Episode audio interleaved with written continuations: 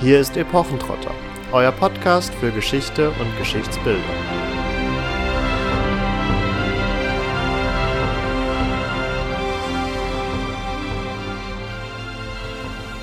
Einer für alle und alle für einen. Damit hallo und herzlich willkommen zu einer weiteren Folge Epochentrotter. Bei dem Zitat dieser Folge könnt ihr euch vermutlich direkt denken, welches Thema wir heute behandeln wollen. Es wird natürlich um die drei Musketiere gehen.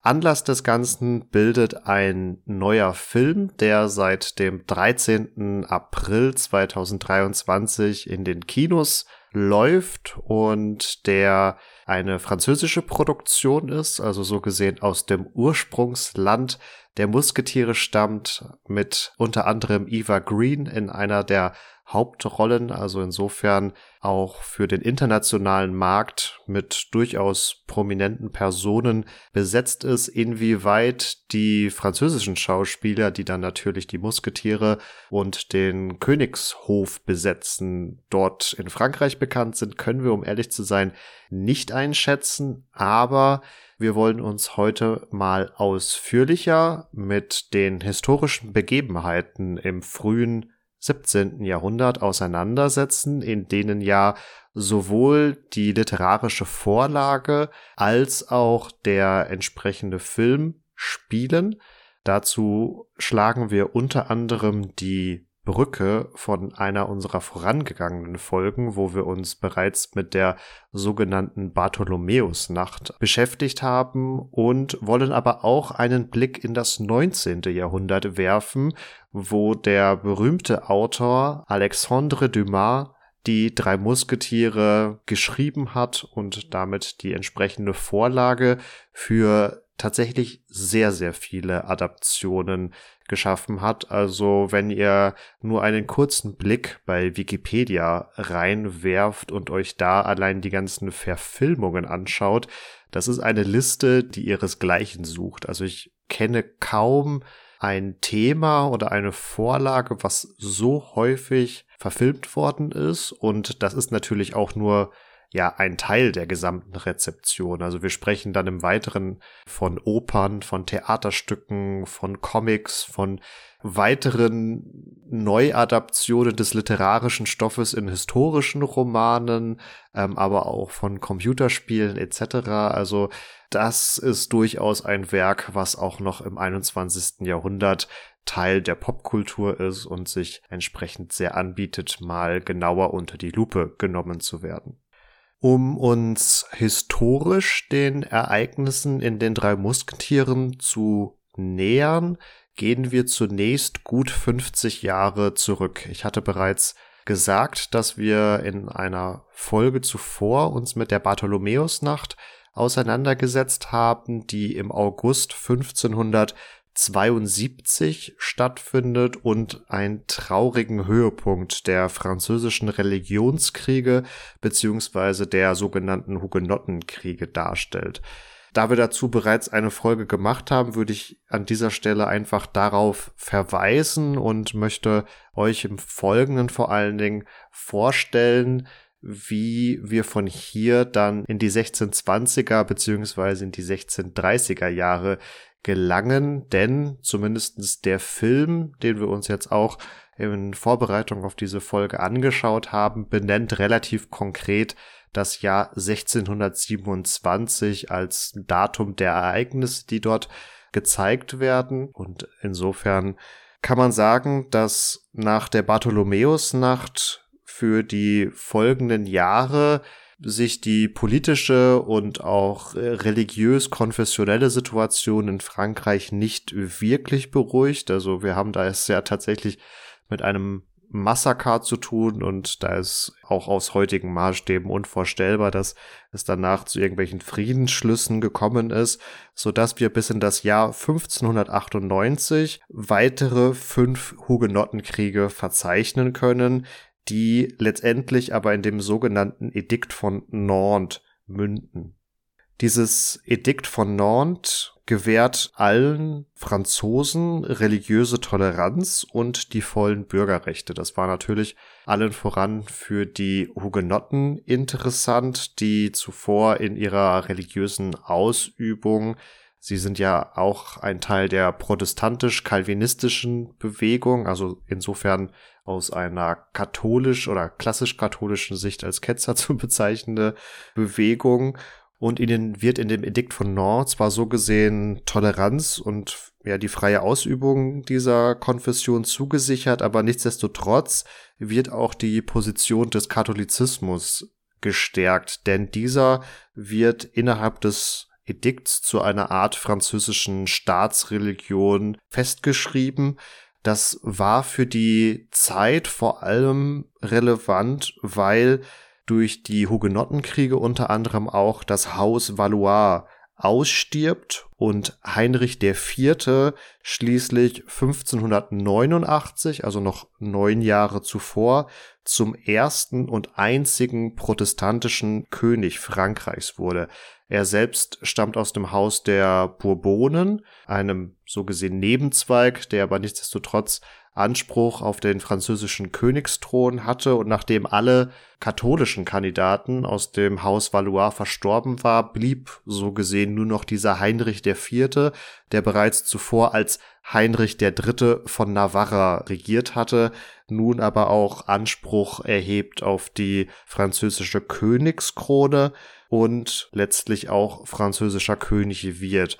1589, also das Jahr, wo er dann auch dieses Amt antritt, beziehungsweise die Krone für sich gewinnen kann, ist aber noch nicht das Jahr, in dem er sich in Frankreich wirklich durchsetzen kann. Denn ihr könnt euch vorstellen, die Hugenotten sind so gesehen nur ein vergleichsweise kleiner Teil der französischen Bevölkerung und auch des französischen Adels, weswegen er allein aufgrund seiner Konfession mit großen Widerständen zu kämpfen hatte und deswegen 1593 zum Katholizismus konvertierte und in der Folge auch seine Machtposition durchsetzen konnte.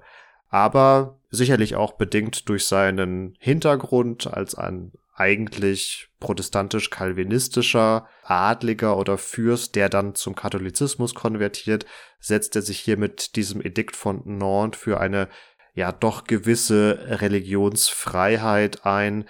Der Toleranzbegriff ist da teilweise immer ein bisschen zu modern gedacht, aber es wurde beiden Parteien zugesichert, dass sie hier frei agieren können in ihrer Religionsausübung.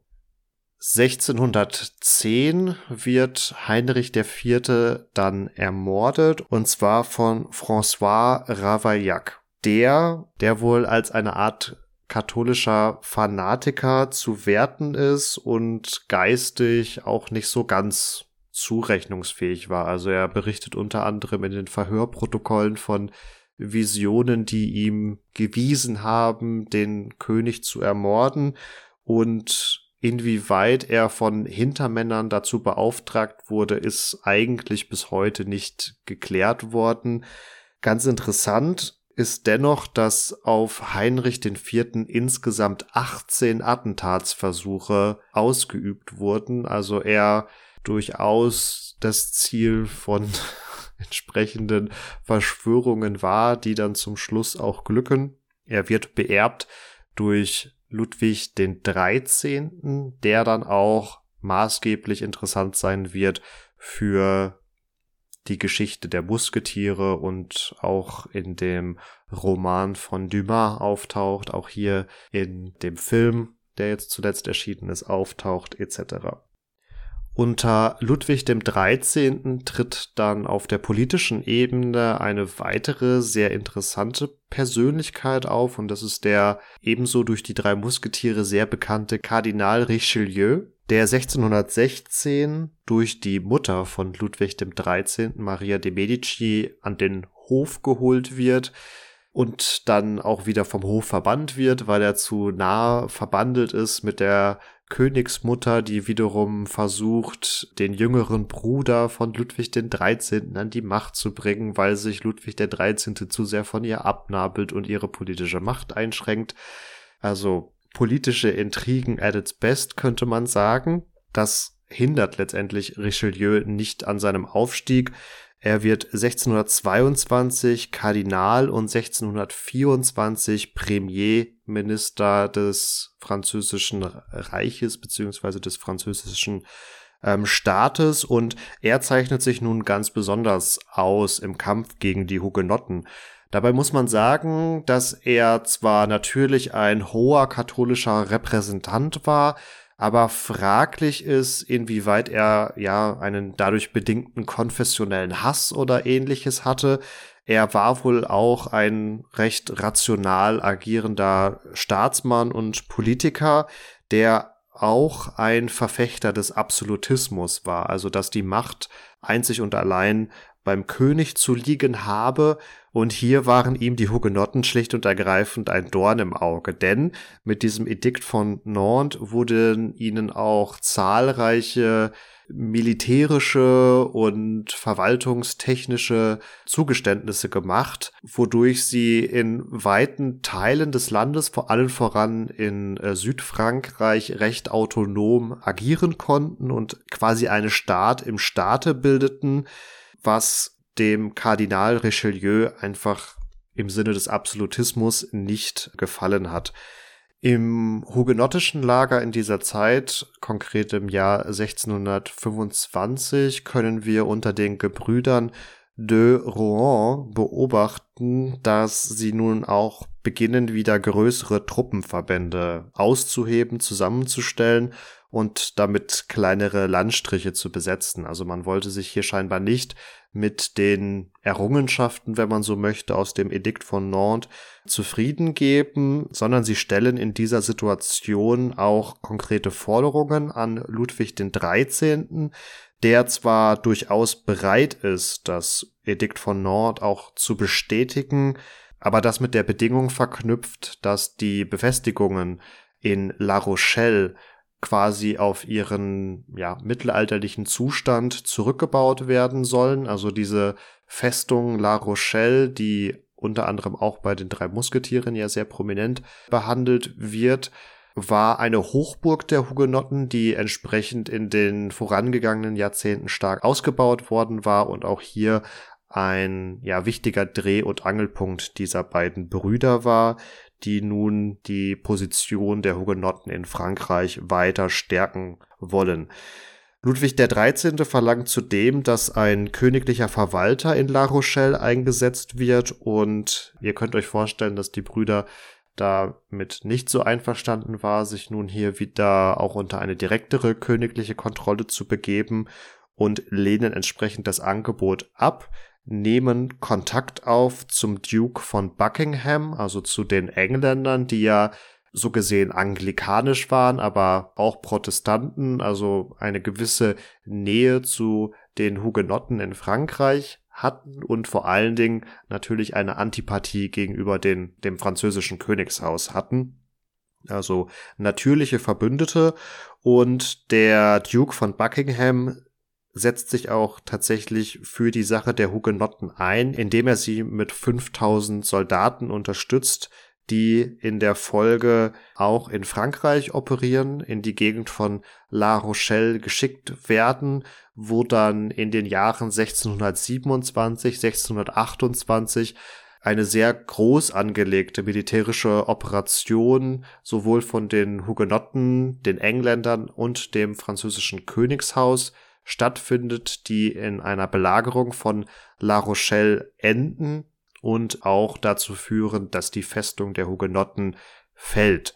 Im Folgejahr 1629 kommt es dann zum, Gnaden, äh, zum sogenannten Gnadenedikt von Alais, in dem zwar den Hugenotten weiterhin eine freie Religionsausübung zugesichert wird, aber man sie ihrer politischen Rechte ja mehrheitlich beraubt, also diese Sonderrechte in der militärischen und urbanen Verwaltung werden ihnen da entzogen. Und zumindestens Kardinal Richelieu hat damit seine Ziele erreicht, denn er hat es nun nicht mehr mit einem hugenottischen Staat im französischen Staat zu tun. Und der Absolutismus konnte weiter gefestigt werden. Damit haben wir jetzt den historischen Kontext abgesteckt und steigen kurz ein in das Jahr 1844, rund 200 Jahre später, als nämlich Alexandre Dumas zuerst kapitelweise in der Zeitung Le Siècle und dann auch als Buch im gleichen Jahr die drei Musketiere veröffentlicht. Übrigens ist im selben Jahr auch schon eine Version auf Deutsch entstanden. Also man hatte schon damals großes Interesse an dieser Geschichte gefunden. So viel zum 19. Jahrhundert. Wir steigen natürlich sofort mit der Handlung ein und beginnen nicht 1627 wie im Film, sondern 1625. Warum auch immer da zwei Jahre Differenz sind, keine Ahnung. Und D'Artagnan aus der Gascogne reitet also nach Paris, um Mitglied der Musketiere zu werden. Soweit, so gut. Er begegnet aber auf seinem Weg in Meun Rochefort, einem der Spione des Kardinals Richelieu. Und Rochefort beleidigt D'Artagnans Pferd. Es kommt zur Auseinandersetzung, bei der Rochefort ihm sein Empfehlungsschreiben für die Musketiergarde klaut und im Zuge dessen verfolgt D'Artagnan Rochefort und beobachtet, wie dieser an Lady de Winter einen Brief übergibt.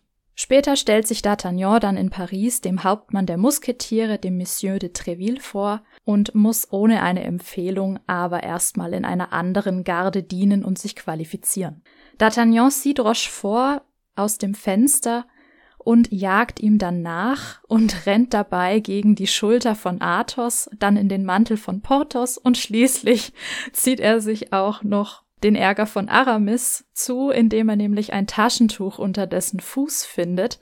Und so muss er am Ende ganze drei Duelle innerhalb von drei Stunden bewältigen was deutlich problematisch ist in der Zeit, in der das Ganze spielt, denn es gibt ein Edikt von Ludwig dem 13., das Duelle verbietet und so kommt es zum Showdown gleich am Anfang des ganzen Geschehens zwischen der Kardinalsgarde und den drei Musketieren plus D'Artagnan, der natürlich den Musketieren hilft, woraufhin sie dann auch dicke Freunde werden. ich glaube, bis hierhin kennt eigentlich jeder die Geschichte.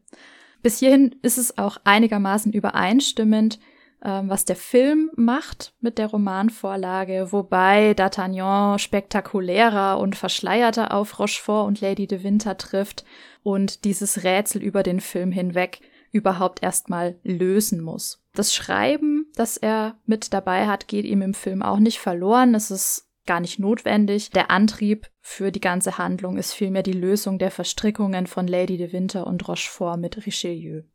Der Roman geht dann so weiter, dass D'Artagnan sich sogleich in die Frau seines Vermieters verliebt und diese Constance Bonacieux taucht auch im Film auf, wo sie allerdings ledig ist. Und damit hat diese Liebesbeziehung auch einen ganz anderen Stand. Constance ist praktischerweise auch die Kammerfrau von Königin Anna von Österreich das ist die Frau von Ludwig dem 13. und Constance tritt hier als Vermittlerin in der Affäre der Königin mit dem englischen Duke of Buckingham auf. Richelieu möchte das nutzen, um die Königin zu Fall zu bringen und ihren Ehebruch aufdecken und fälscht dafür einen Brief, sodass Buckingham nach Paris reist, obwohl ihm die Einreise nach Frankreich verboten wurde. Anna schenkt ihm bei dem heimlichen Treffen im Roman Zwölf Diamantbroschen als Andenken, was Richelieu natürlich mitbekommt. Und im Roman lässt Richelieu Constance Ehemann verhaften, um an weitere Informationen zu gelangen und dreht den Ehemann auch schließlich um, sodass der auch zu einem seiner Spione wird. Er überzeugt auch den König, ein Fest zu veranstalten. Im Film ist das sogar dann die Hochzeit des Bruders von König Ludwig dem 13., wo Anna dann die Diamantkette beziehungsweise im Roman die Diamantbroschen tragen soll.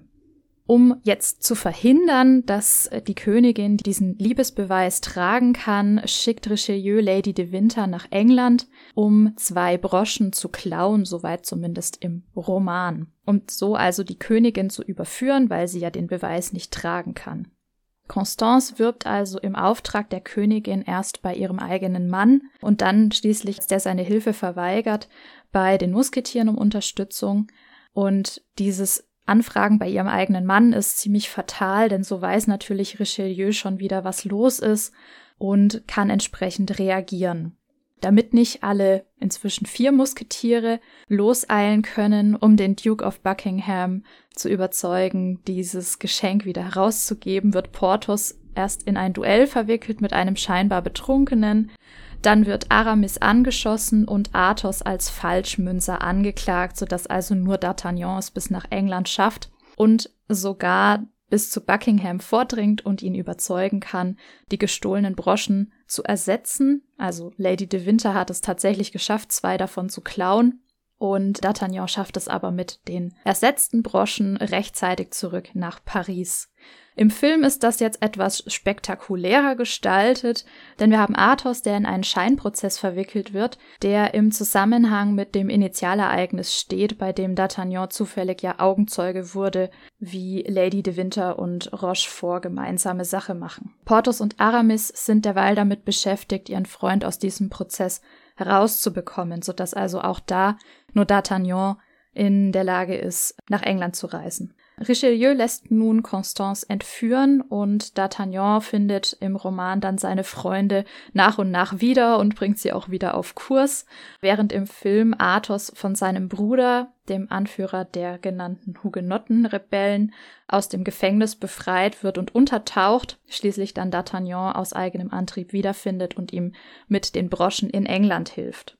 Im Film erzählt Athos auf dieser Reise D'Artagnan auch eine Geschichte von einem Grafen, der die Braut seines Bruders als Lügnerin entlarvt haben soll, die also unter falschem Namen gelebt habe. Im Roman von Dumas ist das viel dramatischer, denn Lady de Winter, die diese Braut ist, ist eigentlich Athos Ehefrau. Und die hat er selbst hängen lassen, weil er in der Hochzeitsnacht ein Brandmal auf ihrer Schulter entdeckt hat in Form von einer Lilie.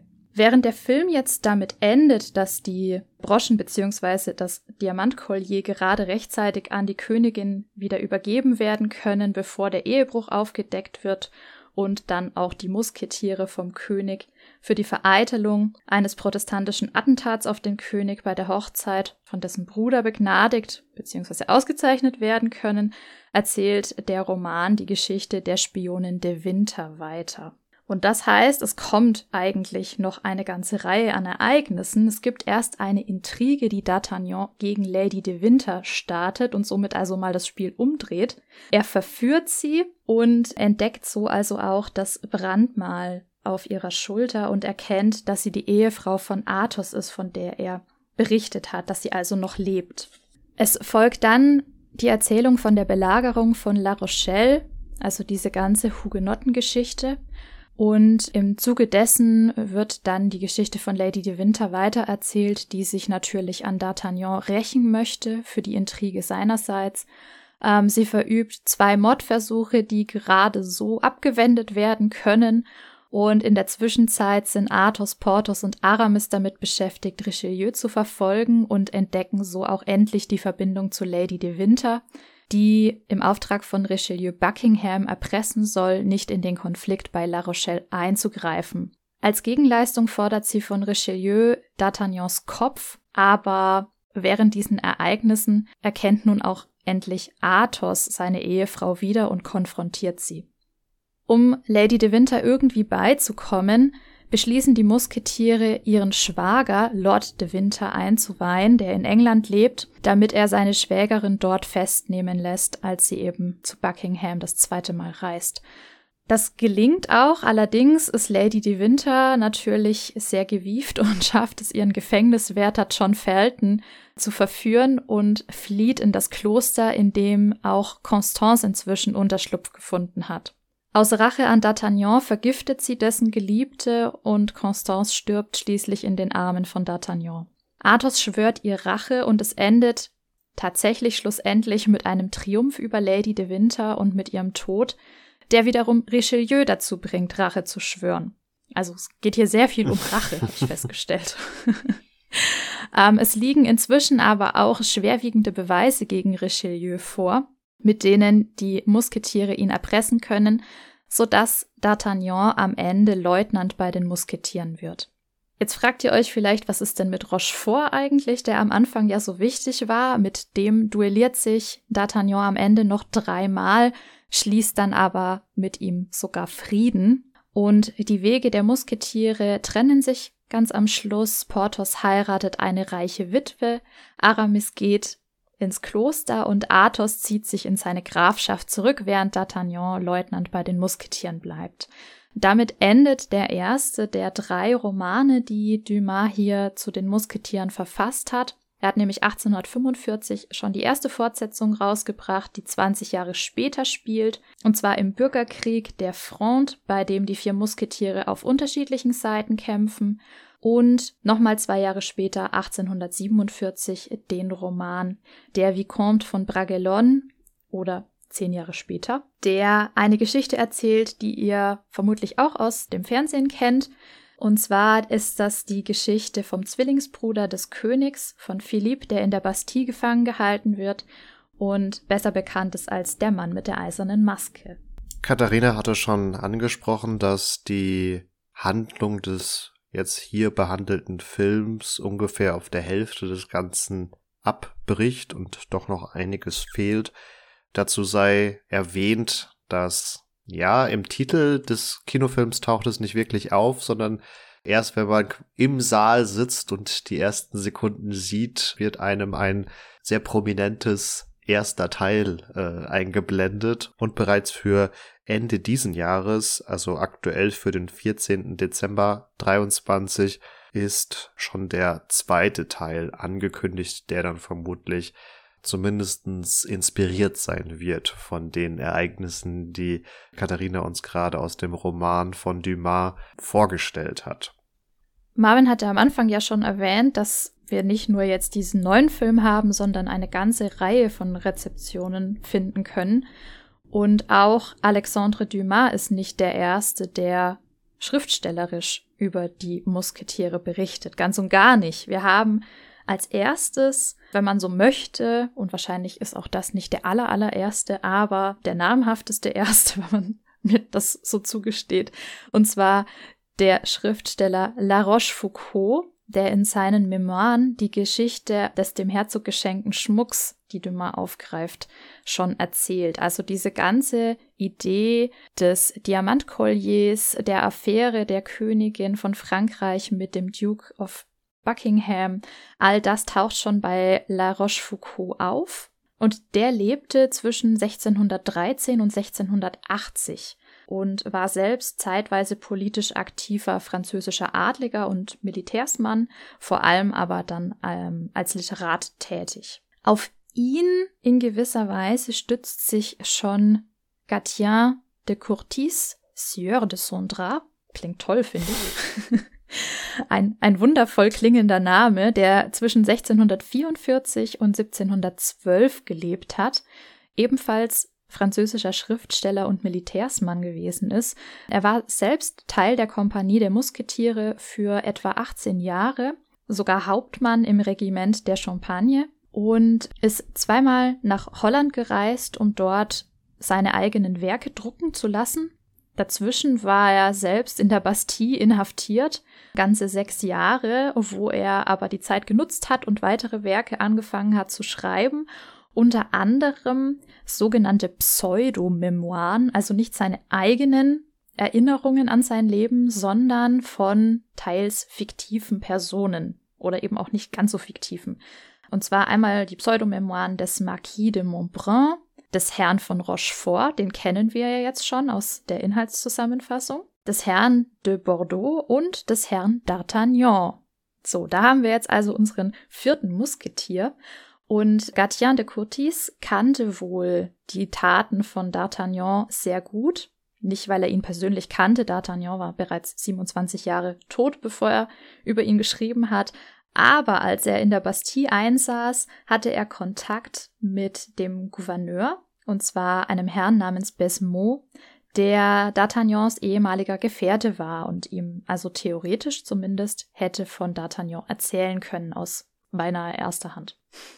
Das bildet also die Vorlage für Alexandre Dumas, der sich seinerzeit allerdings auch noch in einem ausgemachten Plagiatsschwindel, Urheberrechtsskandal wiedergefunden hat.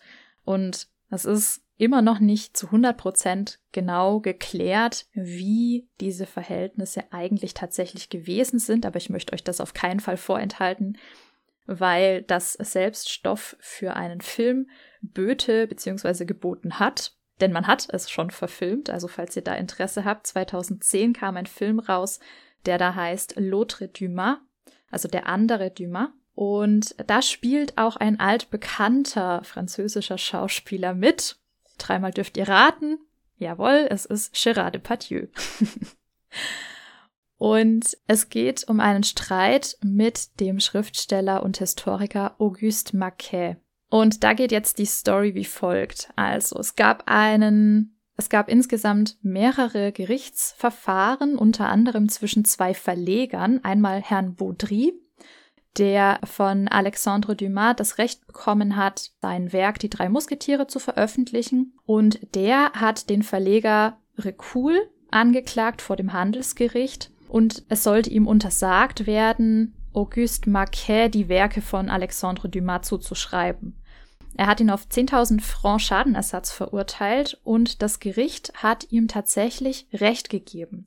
Und zwar, weil Monsieur Recul nicht begründen konnte, dass Auguste Maquet wirklich der Urheber ist. Und so wurde ihm unter Androhung von 500 Francs für jede Übertretung untersagt, weiter zu behaupten, dass es also die Werke von Auguste Maquet wären. Als Alexandre Dumas aber selbst in eine finanzielle Krise geraten ist, verklagte wiederum Auguste Maquet Dumas wegen ausstehender Zahlungen, denn er hat tatsächlich für ihn gearbeitet, als so eine Art Ghostwriter oder historischer Berater wäre fast zu wenig gesagt. Also er hat wirklich für ihn geschrieben und hat dann auch noch seine Urheberrechte an den Werken mit einklagen wollen, also an denen er mitgearbeitet hat.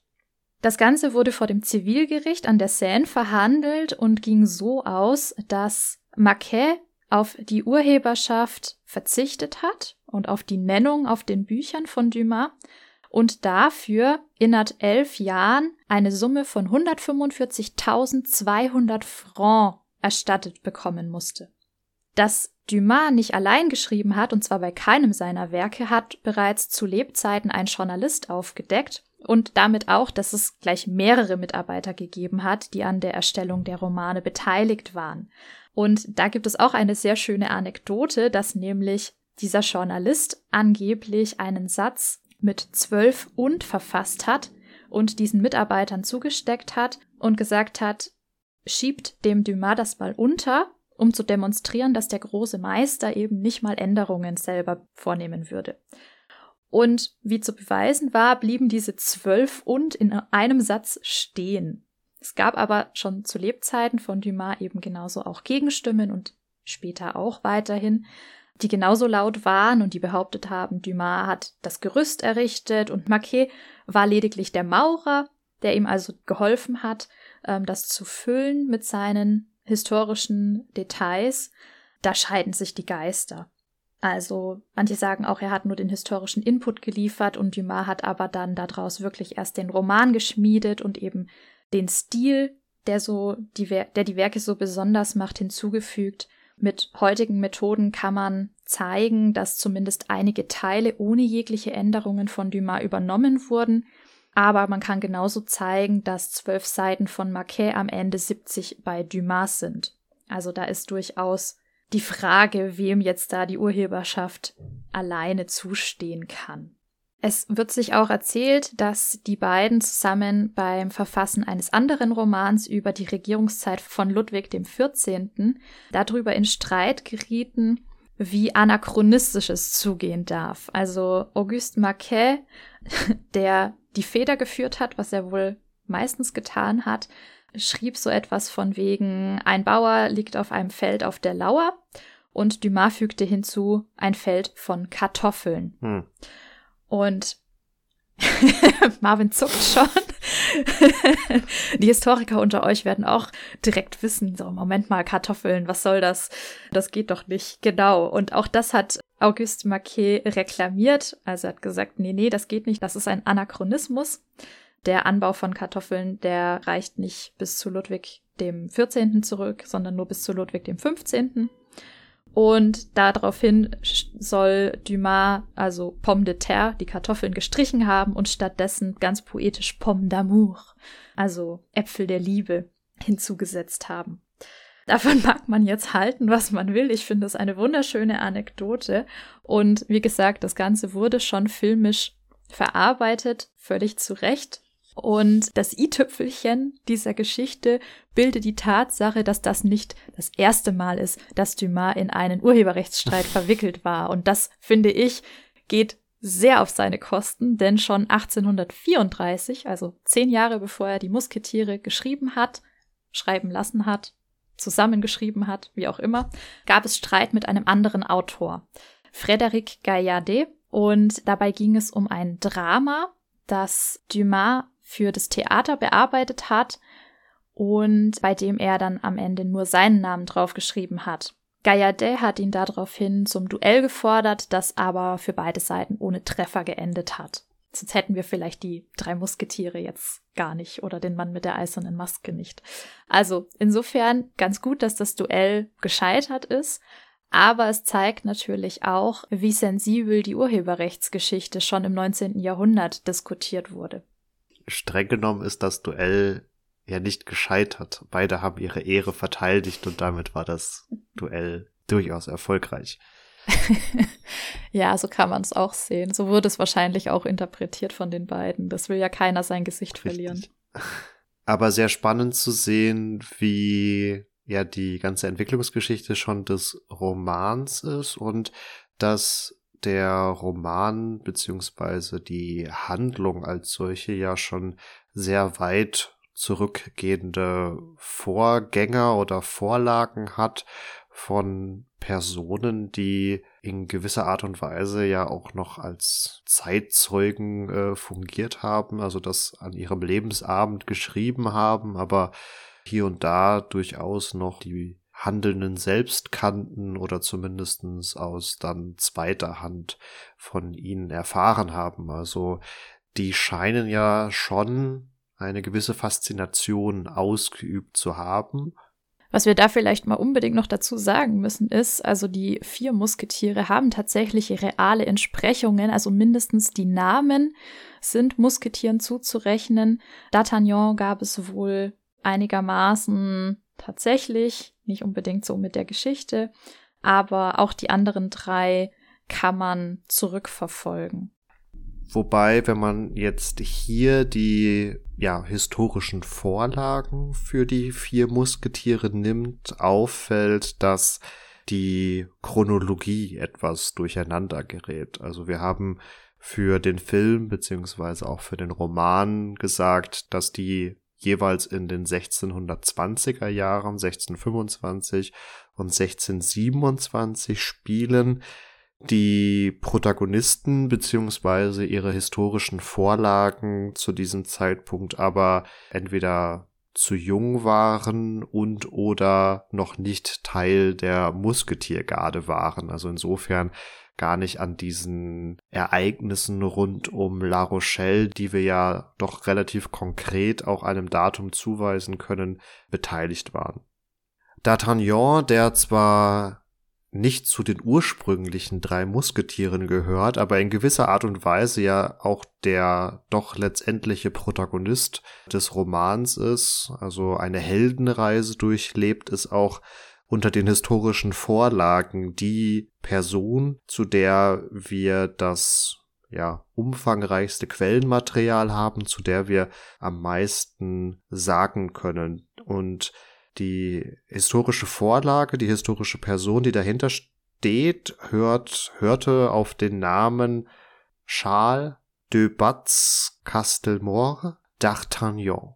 Der wohl in den Jahren zwischen 1611 und 1615 in der Gascogne geboren wird, als Sohn eines Kleinadligen, wobei seine Familie, die einen Ursprung als Kaufmannsfamilie hat, erst im 16. Jahrhundert dieses Gut und auch das Schloss Castelmore gekauft hatten und in dem Rahmen dann auch in den Adelstand aufgestiegen waren.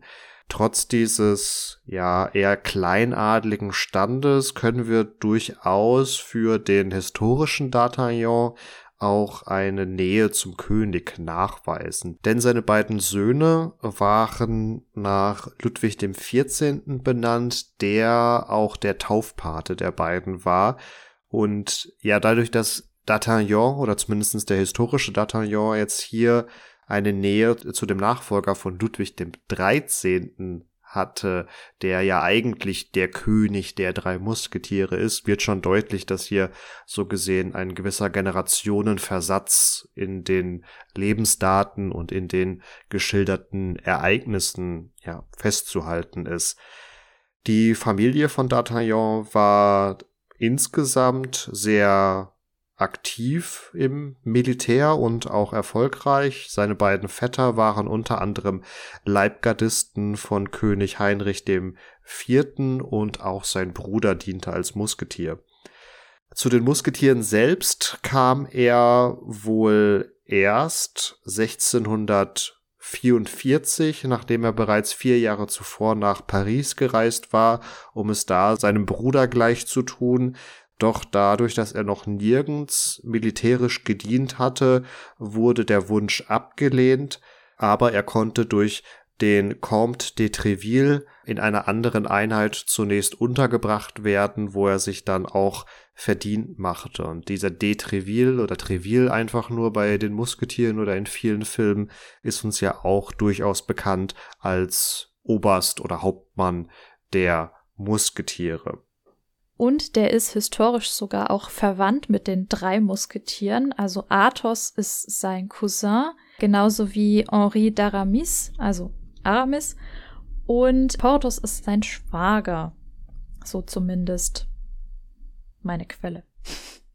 Nachdem D'Artagnan zu den Musketieren kommt, macht er am französischen Hof wirklich eine große Karriere, ist sehr aktiv auf verschiedenen Feldzügen, unter anderem auch in den Niederlanden etc., stirbt hier auch auf einem dieser Feldzüge, aber dadurch, dass das jetzt hier für die Musketiere und ihre Handlung nicht mehr relevant ist, würde das zu weit führen, weil wie gesagt, wir können zu ihm tatsächlich am meisten sagen. Und er hat dadurch, dass er ja letztendlich auch so eine Art Kriegsheld war, ist er wohl auch zeitgenössisch schon gut dokumentiert worden beziehungsweise verehrt worden, was dann sicherlich auch in diesen Pseudomemoiren, die Katharina genannt hatte, mündet oder überhaupt Anlass gegeben hat, dass er in so einem Werk gewürdigt oder, oder sein Leben da verarbeitet wird. Du hattest jetzt schon auch die weiteren Musketiere und ihre historischen Vorlagen angesprochen. Da zieht sich dann so gesehen ein wenig fort, was wir schon für D'Artagnan haben festhalten können, dass sie an sich zu spät geboren wurden. Also Henri d'Aramis wurde wohl 1620 ungefähr geboren und stammt aus einer Region, die am Fuß der Pyrenäen, also in Südfrankreich, zu verorten ist. Sein Großvater war ein hugenottischer Offizier, der im 16. Jahrhundert eine wichtige Rolle in den schon genannten Religionskriegen spielte, also auch hier ein sehr militärischer Background. Und auch er wurde erst 1640, also viel zu spät, um bei La Rochelle irgendwie aktiv gewesen zu sein, Musketier, wobei über sein Schicksal nach 1646, also schon sechs Jahre später, nicht mehr allzu viel bekannt ist. Er scheint wohl noch eine katholische Adlige geheiratet zu haben, wobei bei ihm nicht ganz klar ist, ob und inwieweit er dem protestantisch-kalvinistischen Glaubenszeit seines Lebens angehörte oder diesen pflegte. Porthos findet seine historische Vorlage in Isaac de Porto, der 1617 ebenfalls in eine protestantische Familie geboren wird und auch dessen Vater war es erst überhaupt gelungen, in den Adel aufzusteigen. Letztendlich kommt auch er über de Treville zu den Musketieren, verließ diese bereits aber wieder 1643 und danach verliert sich auch jede Spur von ihm. An letzter Stelle haben wir die historische Vorlage von Athos, die auf den Namen Armand de Sillegue d'Athos d'Hauteville hört. Und dieses Hauteville oder D'Hauteville taucht ja auch zumindest im Film auf. Ich bin mir jetzt gar nicht sicher, inwieweit dieser vermeintliche Grafentitel auch bei Dumas im Roman auftaucht. Er ist 1615 geboren, ein nachgeborener Sohn, also nicht der erstgeborene Sohn eines Adligen, ebenfalls aus Südfrankreich, also das verbindet hier die drei Musketiere, und ist ebenfalls mit Treville verwandt, das hattest du ja auch schon gesagt, der ihn zunächst in eine andere militärische Einheit ja unterbringt oder packt, wo er sich beweisen kann und auch 1640 zu den Musketieren kommt. Also so gesehen verbindet das diese vier Musketiere, dass sie alle zu einem sehr ähnlichen Zeitraum geboren sind, häufig aus Südfrankreich kommen und so um 1640 zu den Musketieren kommen. Er stirbt bereits im Dezember 1645, vermutlich bei einem Duell. Zumindestens lässt sein Todesort darauf schließen, denn der war wohl zeitgenössisch bekannt, dass sich dort regelmäßig Duellanten getroffen haben. Anders als die zuvor genannten Musketiere oder historischen Figuren, die ja der Kategorie der ich nenne sie mal sozialen Aufsteiger zuzuordnen waren, also die erst vor kurzem in den Adelstand gekommen waren, gehört die Familie von Athos zum sogenannten Schwertadel, also zu wirklich den ältesten Adelsfamilien, die in Frankreich zu diesem Zeitpunkt noch lebten. Eine andere sehr interessante historische Persönlichkeit ist natürlich die Königin Anna von Österreich, die wahnsinnig viele Titel in sich vereint. Sie ist nämlich die Infantin von Spanien, Portugal, Erzherzogin von Österreich, Prinzessin von Burgund und den Niederlanden und damit natürlich die perfekte Partie für Ludwig den 13., den sie 1615 geheiratet hat. Sie ist also 1601 geboren und hat bis 1666 gelebt, war durch ihre Ehe mit Ludwig dann Königin von Frankreich und Navarra und nach seinem Tod dann auch selbst die Regentin während der Minderjährigkeit ihres Sohns Ludwig XIV. Das Prinzip kennen wir ja schon aus anderen Folgen, zum Beispiel in der Folge zu Kaiserin Mathilde. Anna hat eine politisch ganz wichtige Aufgabe. Sie ist nämlich das Unterpfand für den Frieden der beiden katholischen Großmächte also Frankreich und Spanien. Und das hat den Hintergrund, dass Ludwigs Mutter, die wir ja schon am Anfang erwähnt hatten, Maria de Medici, diese Politik forciert hat und dementsprechend auch bei der Hochzeit der erst 14-Jährigen darauf bestanden hat, dass sie unbedingt die Ehe vollziehen mögen. Und das war aus politischer Sicht gut gemeint, hat aber dazu geführt, dass Ludwig ihr das vier Jahre lang nachgetragen hat, weil das wohl relativ demütigend für ihn gewesen sein soll und er daraufhin erstmal auf weiteren Geschlechtsverkehr mit seiner Frau verzichtet hat, die sich dadurch wiederum sehr vernachlässigt gefühlt haben soll. Und zwar so lange, bis dann schließlich der Herzog de Luynes interveniert hat, den Ludwig als seinen Berater ernannt hat. Und der soll 1619 dann das Paar zum Sex gezwungen haben, um doch endlich im Namen des Volkes und des Staates einen Erben zu zeugen. Wie das so ist, wenn Dinge unter Zwang geschehen, ähm, sind sie nicht unbedingt von Erfolg gekrönt. Und das heißt, Anna hatte nicht unbedingt einen guten Stand am Hof, weil sie den erwünschten Erben nicht schenken konnte. Es hat sehr viele Fehlgeburten in ihrem Leben gegeben, unter anderem unter Beteiligung der Herzogin de Luynes, die einfach unachtsam gewesen ist und beim Spiel nicht aufgepasst hat, so dass Anna gestürzt ist. Das hat die Beziehung des Herzogs und der Herzogin de Luynes zum König natürlich sehr verschlechtert und auch das Klima zwischen Anna und Ludwig nicht unbedingt verbessert. Problematisch war auch, dass die Mutter von Ludwig Maria de Medici selbst weiterhin den Titel Königin beanspruchte und auch selbst im Rat saß. Auch wenn es da immer wieder Verwerfungen mit Ludwig gegeben hat, war sie trotzdem immer wieder am Hof sehr präsent. 1625 gab es dann ein Heiratsbündnis von Ludwigs Schwester mit dem neuen englischen König Karl I. Und hier kommt jetzt Buckingham auf den Plan. Den es natürlich auch tatsächlich als historische Person ge gegeben hat.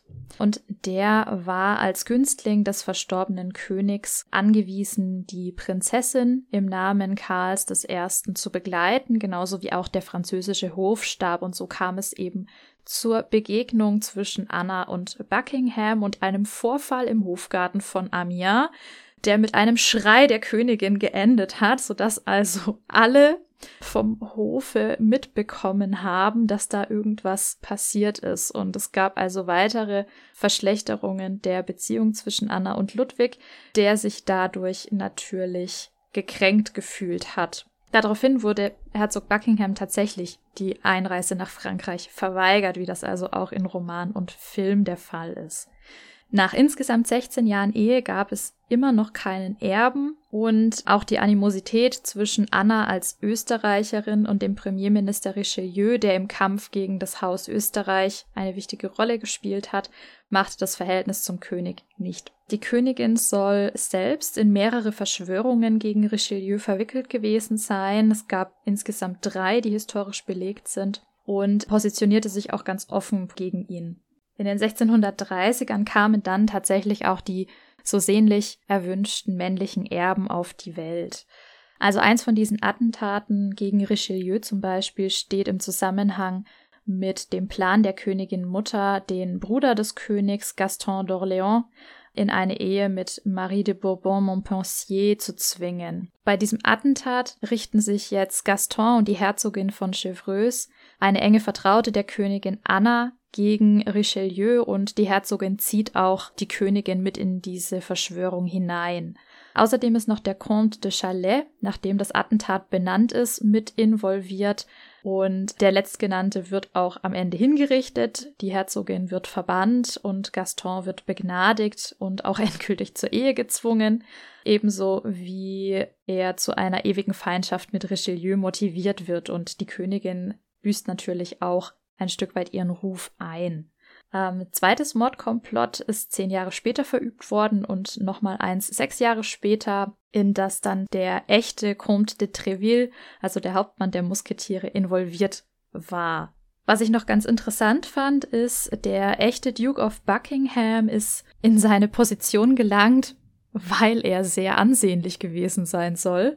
Ähm, er ist so schon König Jakob I. aufgefallen, und wurde zu seinem Günstling, hatte so also Zugang zum englischen Hof, trat als sein Diplomat in Erscheinung, wobei er den Job eher schlecht als recht erfüllt hat und hier auch dazu beigetragen hat, dass die ursprünglich geplante Ehe zwischen Karl I. und der spanischen Infantin gescheitert ist. Wiederum hat er dann aber ausgehandelt, dass Karl die französische Prinzessin Henriette Marie heiraten konnte und wurde dann nach der Thronbesteigung von Karl auch zur führenden Figur der englischen Politik. Also 1627 war er auch, wie das im Roman und im Film dargestellt wird, in die verheerende Niederlage für die Hugenotten bei La Rochelle involviert und wurde von John Felton erdolcht ein Jahr später, der ja im Roman von Dumas der Gefängniswärter der Lady de Winter ist. Also ein Name, der hier tatsächlich auch geschichtlich belegt ist, wenngleich die Funktion natürlich eine andere ist. Aber das spielt mir sehr schön in die Karten, um noch kurz zu Lady de Winter zu kommen, die ja doch sehr besonders ist in ihrer Funktion im Roman und wo man sich durchaus zurecht fragen kann, inwiefern die jetzt historisch fassbar ist. Es ist nicht ganz einfach, Sie ist die gebrandmarkte Lady und die Idee stammt, wie gesagt, von Gatien aus den Memoires de Rochefort, beziehungsweise ist sie auch in den Memoires d'Artagnan zu finden und außerdem auch bei La Rochefoucauld in den Memoiren und auch noch bei zwei anderen Autoren, beziehungsweise eigentlich streng genommen sogar bei drei anderen. Und sie heißt immer wieder ein bisschen anders und sie taucht dort aber immer im Zusammenhang mit dieser Diamantaffäre auf, von der wir nicht wissen, ob sie jetzt fiktiv oder faktisch ist. Sie ist einmal Gräfin von Carlisle, einmal Lady Cleric de Winter, einmal Lady de Cleric. Bei La Rochefoucauld ist sie am ehesten historisch fassbar, wenn man sie nämlich mit Lucy Hay, der Gräfin von Carlisle identifiziert. Die hat tatsächlich gelebt, und zwar von 1599 bis 1660. Aber wie viel ansonsten erfunden ist und wie viel Wahrheit ist, das überlasse ich an der Stelle einfach mal euch. Die Rivalität zwischen Anna von Österreich und Kardinal Richelieu, die du auch angeschnitten hast, zeigt uns aber auch nochmal ganz schön, und hier möchte ich so gesehen einen kurzen Bogen zurückschlagen, dass Richelieu durchaus ein rational agierender Staatsmann war, denn als zum einen Habsburgerin und aber auch als fromme Katholikin war Königin Anna doch recht entsetzt darüber, dass Kardinal Richelieu im Jahr 1635 im Krieg gegen Spanien sich auf die Seite protestantischer Fürsten stug und so gesehen hier die konfessionellen Reibereien quasi auf, auf Seite geschoben hat und eher die politischen Ziele Frankreichs verfolgt hat. Wir haben jetzt sehr viel über historische Figuren und die Rahmenbedingungen der französischen Geschichte im 17. Jahrhundert gesprochen wollen zum Schluss aber auch nochmal auf die Musketiere selbst zu sprechen kommen, die ebenso wie viele der genannten Persönlichkeiten auch eine historische Vorlage haben. Der Name der Musketiere leitet sich natürlich von der Waffe der Muskete ab, die hier in der Zeit relativ neu aufkommt und sich vor allen Dingen gegenüber der früheren Schwarzpulverwaffe der Arkebuse durch eine doch signifikant höhere Durchschlagskraft auszeichnet. Man muss sagen, dass Musketier prinzipiell eine Bezeichnung ist, um insgesamt eine Soldatenklasse oder einen Soldatentypus zu bezeichnen, so dass es eigentlich korrekter wäre, von den Musketieren der Garde zu sprechen. Also eben genau jeder militärischen Einheit, die auch direkt dem König zugeordnet ist und zu seinen sogenannten Haustruppen zählte. Entsprechend ist ein Musketier an und für sich eigentlich ein Infanterist, also ein Fußsoldat, der mit der namensgebenden Waffe ausgestattet war. Anders verhält es sich dann wieder bei den Musketieren der Garde und das zeigt uns auf, dass wir hier wirklich zu trennen haben, die dadurch, dass sie auch eine, ja, vor allen Dingen vom Adel bestimmte Militäreinheit waren, an und für sich eher der Kavallerie zuzuordnen waren, also einer Reitereinheit, die zusätzlich mit diesen neuen Musketen, die damit auch eine Art Statussymbol in diesen frühen Jahren des 17. Jahrhunderts gebildet haben, ausgestattet wurden. Und so können wir für ungefähr das Jahr 1622 festhalten, dass hier diese Musketiere der Garde entstanden sind. Der adlige Charakter der Einheit kommt auch dann zum Tragen, wenn man sich vor Augen führt, dass jeder Musketier der Garde komplett selbst dafür verantwortlich war, seine Ausrüstung zu kaufen bzw. dafür auszukommen. Also sie wurde nicht vom König gestellt, was natürlich dann eine gewisse finanzielle Hürde bildete, um überhaupt Teil dieser Ehreneinheit werden zu können und so können wir auch bei der historischen Figur D'Artagnans beobachten, dass er sich zwar in einer anderen Militäreinheit bewies, für seinen Übertritt zu den Musketieren der Garde, aber finanzielle Hilfe durch einen Freund brauchte, um sich die entsprechende Ausrüstung leisten zu können. Also dazu zählen natürlich dann Pistolen, die genannte Muskete, aber auch Degen. Duelle haben wir gehört, spielen eine gewisse Rolle und werden auch noch eine Rolle spielen. Und wo wir schon bei der Ausstattung der Musketiere sind, möchte ich auch kurz auf deren Uniform zu sprechen kommen. Und da kommen wir dann auch schon ein wenig in die Frage, wie gut denn eigentlich dieser Film ausgestattet ist wenn die Musketiere für ihre eigene Ausrüstung aufkommen müssen, dann verwundert es euch sicherlich nicht, dass sie auch primär erstmal ihre persönliche Kleidung getragen haben, weil zu diesem Zeitpunkt des frühen 17. Jahrhunderts Uniformen in unserem heutigen Sinne noch gar nicht existierten. Es gab nichtsdestotrotz einen sogenannten Kasak. Das ist ein breiter, mantelartiger Überwurf, der in Blau gefertigt war und ein rotes Innenfutter hatte der von allen Musketieren der Garde getragen wurde. Und das war nun das einzige Kleidungsstück, was vom König gestellt wurde. Also da kam dann doch so ein gewisser Uniformcharakter hinein und jeder Musketier musste, wenn er die Einheit verließ, auch diesen Kasak zurückgeben. Angeführt werden muss sicherlich, dass dieser Kasak kein Alleinstellungsmerkmal der Musketiere war, sondern von vielen anderen Soldaten, die in den königlichen Haustruppen dienten, getragen wurde, wobei hier die Farben und die Verzierungen wohl durchaus einzigartig für die Musketiere waren. Also wir haben es wie gesagt, mit einem Überwurf in blauer Farbe zu tun, der auf Brust, Rücken und den beiden Ärmelstücken ein weißes sogenanntes griechisches Kreuz trug, also ein Kreuz, das an den jeweiligen Armen mit Lilien verziert war.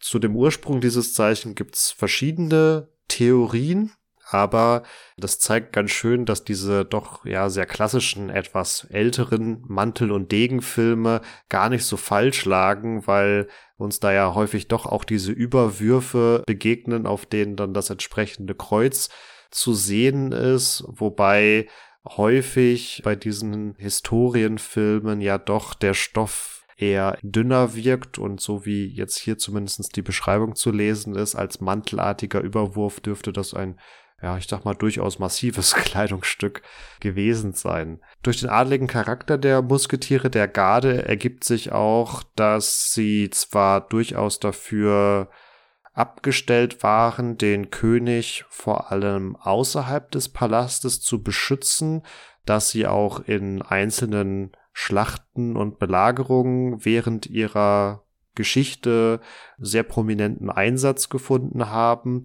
aber dass sie allen voran auch eine Art Offiziersschule waren. Also das zeigt sich daran, dass viele derjenigen Adligen, die bei den Musketieren gedient haben, später auch zu Offizieren im französischen Heer wurden und hier auch größere Truppenkontingente befehligt haben. Und ihre Ausbildung bestand eben nicht nur daraus, schießen zu lernen oder fechten zu lernen, äh, militärische Grunddisziplinen, sondern in den Ausbildungsplänen findet sich durchaus auch beispielsweise das Tanzen und das Reiten, also Disziplinen, die beispielsweise an auch Ritterakademien der Zeit zu finden waren, was aufzeigt, dass hier die, die Musketiere durchaus einen höheren sozialgesellschaftlichen Anspruch an ihre Rekruten und Kadetten hatten äh, und auch das Verhalten am Hof gelehrt wurde, was dann natürlich nicht nur genutzt werden konnte, äh, um bei der Bewachung oder dem Schutz des Königs nicht aufzufallen, sondern um auch selber später als für sich agierendes Individuum in Fürstenkreisen agieren zu können. Katharina hatte bei ihrer Vorstellung der historischen Figuren auch schon auf die Rivalität von Richelieu und de Treville hingewiesen, eine Rivalität, die sowohl im Roman als auch in den vielen Verarbeitungen immer wieder auch auf eine Rivalität zwischen den Musketieren und der Kardinalsgarde projiziert wird. Diese Kardinalsgarde gab es tatsächlich. Wir haben gehört von Katharina, dass Richelieu häufiger mit Attentatsversuchen oder Verschwörungen, die sich gegen seine Person richteten, zu tun hatte und Daher wurde es ihm vom König erlaubt, eine solche ja, Leibgarde, eine Haustruppe aufzustellen. Das war ein durchaus bemerkenswertes Privileg. Und die Quellen des 17. Jahrhunderts berichten doch sehr übereinstimmend, dass es sehr häufig zu Duellen zwischen diesen Musketieren und den Männern des Kardinals gekommen ist. Das fußte in gewisser Art und Weise vielleicht auch darauf, dass so heißt es zumindest in der Literatur, die Garde des Kardinals regelmäßiger und besser bezahlt wurde, wohingegen die Musketiere der Garde angesehener waren in der Bevölkerung und am Hof und natürlich auf eine äh, längere Tradition zurückblicken konnten. Also das war so ein bisschen Platzgerangel, wem jetzt hier der Vortritt in gewisser Art und Weise zu geben ist.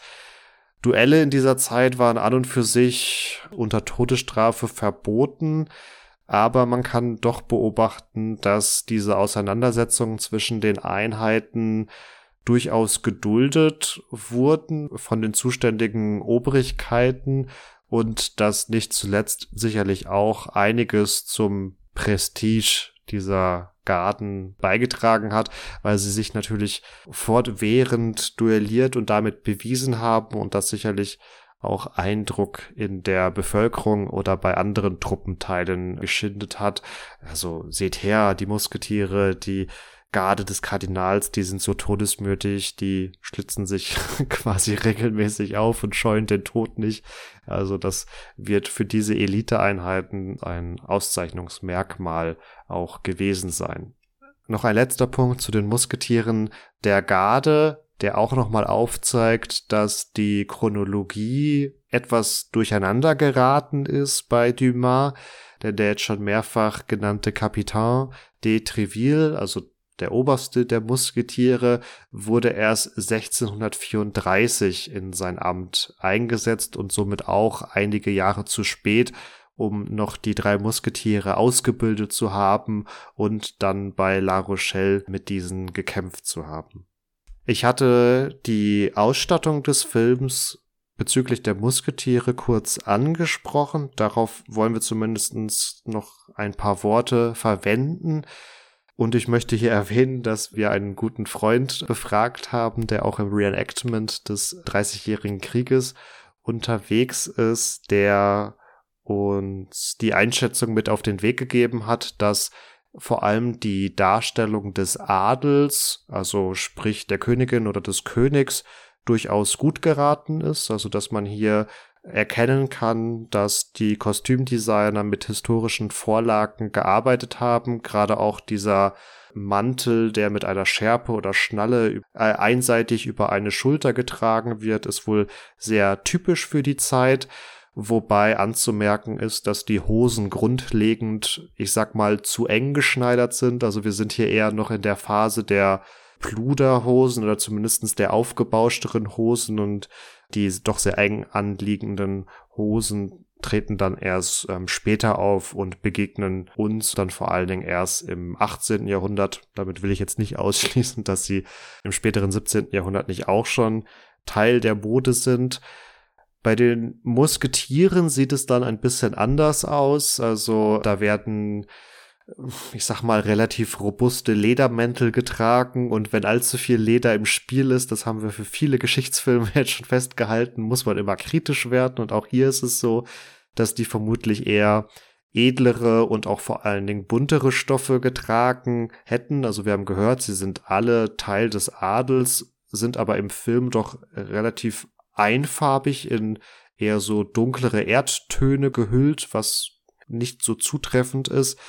Die Hemden werden offen getragen. Das wäre eher ein Zeichen von Verlotterung gewesen. Also die hätte man fein säuberlich nach oben hin zugeknöpft und vor allen Dingen Aramis kommt mit seinen vielen Ketten etc. ja fast schon in so einer Fluch der Karibik-Manier daher. Also da erkennt man schon auch mit den breiten Gürteln die es in dieser Zeit wohl nicht so im Einsatz gab, dass hier eine gewisse Piratenoptik adaptiert wurde, um das Abenteuerliche auch zum Ausdruck zu bringen. Also die wären feiner gekleidet und der angesprochene Kasak taucht ja hier gar nicht auf. Also ja, wählt man eine in diesem Fall eher freiere Darstellung der Musketiere. Das ist wahrscheinlich auch so das Markanteste, was einem auf den ersten Blick auffällt, dass eben die Musketiere nicht auf den ersten Blick als solche zu erkennen sind. Und auch die Kardinalsgarde von Richelieu ist nicht so eindeutig zu identifizieren, wie das in anderen Filmen, also zum Beispiel dem Vorgängerfilm, dem Musketierfilm mit Orlando Bloom und Mila Jovovich irgendwann aus den 2000ern Da haben wir die Pluderhosen, die du angesprochen hast, Marvin, und auch die Erkennbarkeit anhand der entsprechend gefärbten Uniformen der Garden. Wobei wir da Luftschiffe ähm, und andere fantastische Elemente haben. Ich wollte gerade sagen, da haben wir ganz andere Probleme. Aber es macht ja nichts, denn man kann durchaus einem Historienfilm, wenn man ihm Historismus attestiert, auch etwas abgewinnen. Und uns interessiert an der Stelle natürlich brennend, was ihr davon haltet, sofern ihr den Film schon gesehen habt. Und uns würde natürlich aber genauso auch interessieren, was eure Lieblingsadaption des Stoffes ist. Schreibt uns das gerne mal in die Kommentare oder schreibt uns ansonsten auch gerne per Mail, was ihr da für Favoriten habt. Ein ganz kurzer Hinweis noch zum Schluss. Wenn euch historische Filme genauso interessieren wie uns, dann habt ihr in diesem Jahr die Möglichkeit, an einem History Film Festival teilzunehmen, das mehrheitlich auch online gestreamt wird. Also ihr müsst dafür nicht irgendwo hinreisen. Wir werden mit den zuständigen Organisatoren und Juroren auch nochmal eine eigene Folge zu dem Geschichtsbild abseits von Hollywood letztendlich machen. Also da werden ganz spannende kleinere Produktionen eingereicht und präsentiert, die nicht unbedingt auf den großen Mattscheiben laufen. Also wenn ihr da mal Interesse habt, euch mit Geschichtsfilmen auseinanderzusetzen, die eben nicht aus Hollywood äh, stammen oder von ähnlichen Großproduktionen, dann schaut da auf jeden Fall mal in die Show Notes, wo wir euch das verlinken werden. Oder falls ihr schon seit Ewigkeiten einen gut gemachten Historienfilm in der Schublade habt, dann könnt ihr euch natürlich auch an das Team wenden und den noch einreichen. Richtig, genau. Also fühlt euch da frei. Das Ganze ist als eine große Austauschplattform für Interessenten, aber auch für Filmschaffende gedacht. Wir freuen uns, wenn ihr da mal reinschaut. Wie ihr da hinkommt, findet ihr wie gesagt in den Show Notes. Uns findet ihr natürlich weiterhin auf Instagram und auch auf Facebook, jeweils unter Epochentrotter. Falls ihr kein Social Media habt, dann schaut einfach auf unserer Webseite vorbei www.epochentrotter.de. Ihr könnt uns über Social Media, aber auch über E-Mail kontakt@epochentrotter.de jederzeit auch Nachrichten senden, wenn ihr Feedback oder Themenideen habt. Da freuen wir uns ganz besonders drüber und mir bleibt damit eigentlich nur noch zu sagen, macht's gut und ciao, ciao. Bevor ich mich verabschiede, so wie Marvin das schon gemacht hat, möchte ich noch den Versprecher der Folge mit euch teilen und das sind die Nugehotten. Damit wünsche ich euch alles Gute, bleibt gesund, macht's gut und ciao, ciao.